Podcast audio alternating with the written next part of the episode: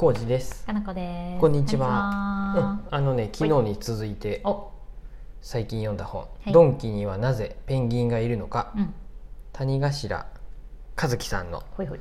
集英写真書ですね、はい、私まだ読んでません。うん、のうん、続き回です。うん、うん、まあ興味深い本ですね。前回も言った通り、はい。結論としては、うん。結論っていうかねこの、うんここの人の結論じゃないけどこの人も宮沢明夫さんあー。師匠の師師師と仰ぐはいはい。宮沢明夫さんの言葉で、うん、えー宮沢は、えーうん都市を観察することについて私にこのように語ってくれました、うん、面白い街はない。うん、面白く街を見る目があるだけだ、うん。うんっていうねこれがはい。一番の結論やなっていうふうで、いや、本当。結論っていうかぐさっときたなと。すべてのことに言えるし、全員そういう目を持てば、世の中はハッピーになるとうん思います。はいうんねうん、そう思う。うん、面白いチェーンストアはない、うん、チェーンストアを面白がれる目があるだけだってうん、いうね、そう思う。本当そう思う。うん。でね、うん。そういう話を前回もしとりつつ、はい今回はもうちょっと内容的に、お。これ僕らはドン・キホーテにそんなに馴染みがあるわけではないんやけど全、然ない。一回しか行ったことない、ね、これをまあ、うん。なんで買ったなんか気に、うん。まあ表紙もねちょっと僕うんこういうね新書好きの僕としては気になる感じだったんで 手に取って これ面が見えとったよね。平積みされとったと思えて。ドンキのペンギンの写真が載っている。そう。う、ん、でうん、まあタイトルも引きがある、うん。でチラチラっと見るとうん。あのもう目次を見ていくとね、第2章がねうん。都市の中のジャングル。でうん。ここにうん。今お店の中がジャングル状態だね。ああそね。でそこにね、うん。えー僕の元古巣のねうん。驚くほどうん。似ているドンキとビレバン。複雑さが豊かにするものとか。だってうん一時期すごいさ比較されとったよね。比較っていうかどうどうなの？どっかで比較されたかどうかは分からんけど。いやなんか割とこう同じような感覚で出てくることとかもあったなと思って、で私の中では違うしと思ってたんだけど、で、うん。この中に、うん。えっとねイメージで売るビレバン権限以上のうん。あの2つのタイプ。えっ、とねうまく言えんな。ちょっと待ってこのここに行けばね。えっとね、うん。これね、う、うん。ビレッジヴァンガードの創業者の菊池さんのうん。言葉が書いてあってね、まあ確かになと思ったんやけど、うん。とビレッジヴァンガードもうん。店長さんがうん。権限以上はしない。店長さんが好きなものを仕入れて売るっていう。ね。で、うん。えっとドン・キホーテもそうなんやと。最初のうちはうまくいかん。なんかあれってなった時に何,、うん。何店舗目かでそういうことをやってみたらすごい良くて、まあ、地域性とかを加味して店長が仕入れをやって販売する、外観とかもそうなんやって、うんうんうんえっとちゃんとねその、違うんだ。うん、は話が飛んじゃうなまた、あのうん大体さ、うん。岐阜のさ、うん。あのあそこうん。加納のアピタ、うんあそこも今ドン・キホーテになったよね。たした確か。あそうなんや。でもさ反対運動起きとるんやって。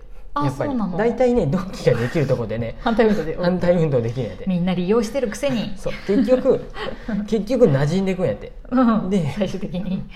どうしてまあなんで反対運動できるかっていうと、うん。まあ、深夜営業があれとかさまあ、それによってうるさそうとかそういうこと？ここにも書いてあるけど、うん。ヤンキーとドキュンがやってくるうん。集まってくるってさ。キュンって懐かしいな。それに書いてあるんやって、そうなんや。そのまんま書いて。あってまあまあわかるよと思って、うんでそれでも結局馴染んでいくっていう風で、うんうん。でしかも、うん店舗ごとにやっぱりじゃあ最初はうん。営業時間ちょっと短くしましょうとかう、ん。いろいろね、うん。騒音が気になるならうん。騒音は書いてなかったかな。ドンキって直営？直営なんじゃないかな全部、うんフランチャイズはないってことあ分からんそこは、あうんとまあ多分そうやと思います。直営だと思いますけど。で、え何話そうとして忘れちゃったぞ。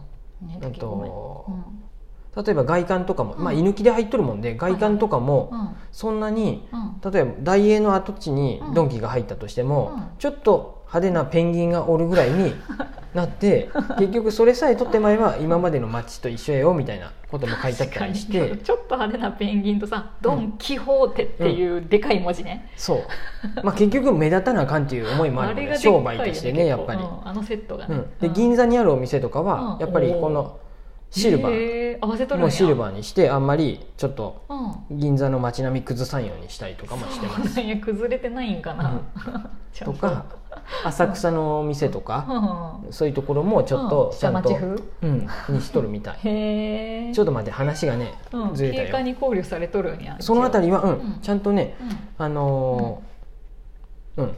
街に溶け込むようにやってっとるはずって書いてある でへえ気にしたことなかったな。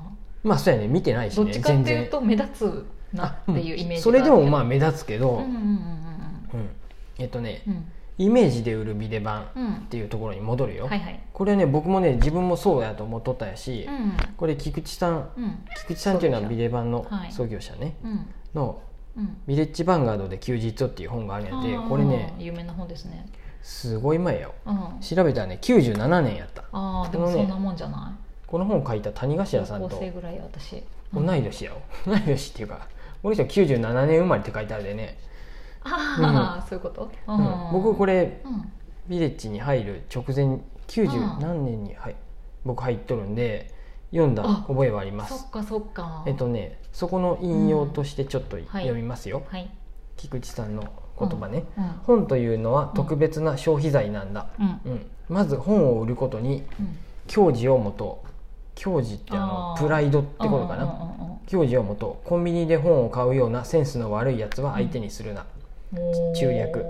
まあ、こここはちょっと今今やと言い過ぎなのかもしれんけどうん。お前たちは自分の本棚にある本をどこの本屋で買ったか覚えているか残念ながら俺も覚えていない、うんうんえービレッジヴァンガードで本を買ったお客さんがうん。例えば20年経ってうん。その本を手にした時20年前のビレッジヴァンガードのことをまざまざと蘇うんらせて覚えていてくれる、うん。そんな本屋になろうっていうことを書いてあるんやで、あーでも実際そういうイメージあるなすごい。うん、うん。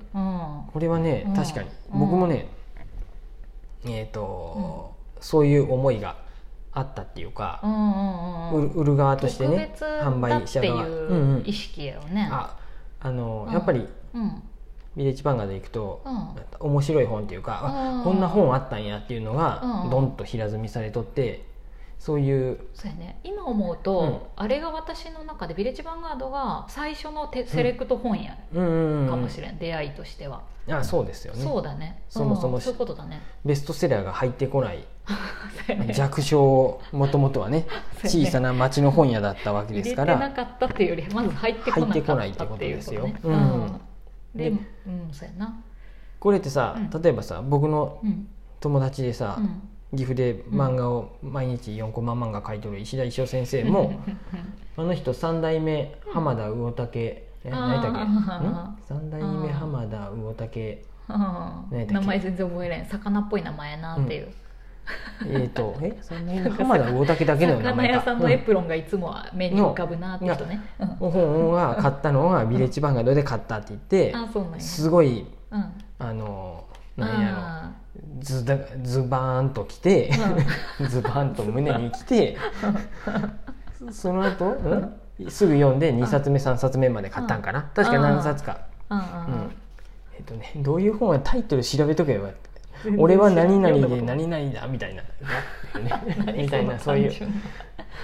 そういうでも分かるよ。刺繍みたいな感じです。ブームやったなっていうそのなんか魚の人、うん あったなってビレッジで並んでたなっていうイメージある、そうですそうです、ん。そういう本ってあるじゃないですか。ある。だって私も鈴木泉はビレッジヴァンガードで買ったしとか。そうですよ。ん、ライ麦畑で捕まえてとか、うん。うん。そうそういう定番的なやつもビレッジで知ったなとか、そうです。すそういう思いもあったりして。うん、ビレッジヴァンガードで当時はね。うん、当時はあったんです。当時はね。だんだん20年以上前の話、そもそもこの本に書いてあると思うけどもともとは本屋でうん。雑貨のことをスパイスって呼んどったんやて本を売る時のためのちょっとした本の売り場にちょっとなんかうん。マグカップがあったりさうんうんそうやね。そういう懐かしい、うんコーヒーの本コーヒーのが出てくる小説の横にコーヒーカップがあったりとかっていうスパイス扱いやったのがまうん。あだんだん変わってったよね。ね、ビレッジは雑貨屋さんみたいなイメージになったよね。かつては本屋だったんだ、ビレッジヴンガードは。でもねこのうん。97年をね、うん。もう数年しもう97年ぐらいでもう半分ぐらいは雑貨やったんかもしれん、っていうぐらいだんだんまあまあちょっとそれは言い過ぎかな。でも雑貨は多かった2000年で、もう逆転しとったんじゃないかな売り上げ自体も。そっかそっか。そんなことを思いながらねああここはあそうやったそうやったとー思って読みましたし。90年代が一番ビレッジ行ってたと思うもん。90年代後半。それこそ97年ぐらい。そうですね。高校生の時私うんうん。高校からうん。そう二十歳ぐらいまで。うんうん。うん。もともとはやっぱりうん。その、バイト、うん。あお店に来とったお客さんが「うん。あここ好きやわ」って言って、うん。アルバイトで入ってそこから社員になっていくっていう、うん。そういうパターンが多かったよね、僕もうそういう風なんやけど、ん。ただ、えっと、ドン・キホーテの場合はうん。違うよね。権限以上が最初からもう約束されとってめあのうん。就職してく就活生にうん。対してではい稼稼げよ。とにかく稼げよっていうスタイル。そう。そこで入ってくるんで権限以上がで儲けたい、うんそういう夢を叶えてくれるっていう風で入ってくるんあー自分の店にできるってことだよね。ででしかもかなり、えーかなりこまめにインセンティブが与えられる仕組みが整っていいたっていうあそうなんや、うんじゃあやればやるほどやる気も出るし、本当にっていう。売れてくってことか、うんまあそれがいまだに伸び続けとる原因かもしれんね。こんだけ物販結構厳しいみたいなうんうん。時代になってもそうなんですね、うんさっきも言ったようにうん。あのコロナ禍でも伸びとるっていうのがすごいなっていう、とこですね。なんか馴染みがないけどちょっと興味はあるな、うん。うんなんか客層またちょっと。もよくわかんないんだよね、今はねもうん。うファミリー向け？メガドンキっていうのがうんもう、そのうん。ファミリー全世代がいてもいいように食品売り場とかもすごい充実しとるっていうこととかも書いたり書いてあだからさっきの死後みたいなドキュン的な人たちっていうことはあんまり関係ないってことだよね、それも含めてのもうドンキです。一般それが。み皆さんが行く場所ってことね、ていう感じでした。ちょっとね概要欄にまたリンク貼っておきます、もし気になったらドンキにはなぜペンギンがいるのか読んでみてください、はーい。うん、ありがとうございます